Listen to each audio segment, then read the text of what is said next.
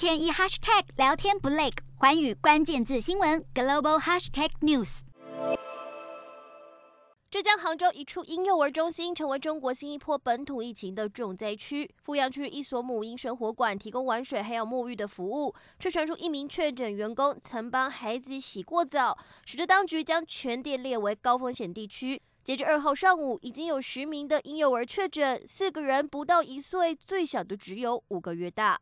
而这起婴幼儿中心的群聚感染事件，使得杭州市宣布限制中高风险地区居民跨省出行，其他县市区的居民更必须持四十八小时内的核酸阴性检测证明才能够离开杭州。另一方面，二号香港也通报三十例的源头不明确诊个案，创下近期疫情新高，更涉及香港的多地。当局表示，有个案确诊时已经发生传播，也有人跟家人只隔一两天，甚至是同一天病发。显示病毒传播之快，潜伏期之短。而香港特首林郑月娥则呼吁港人同心协力，早日击退这一波疫情。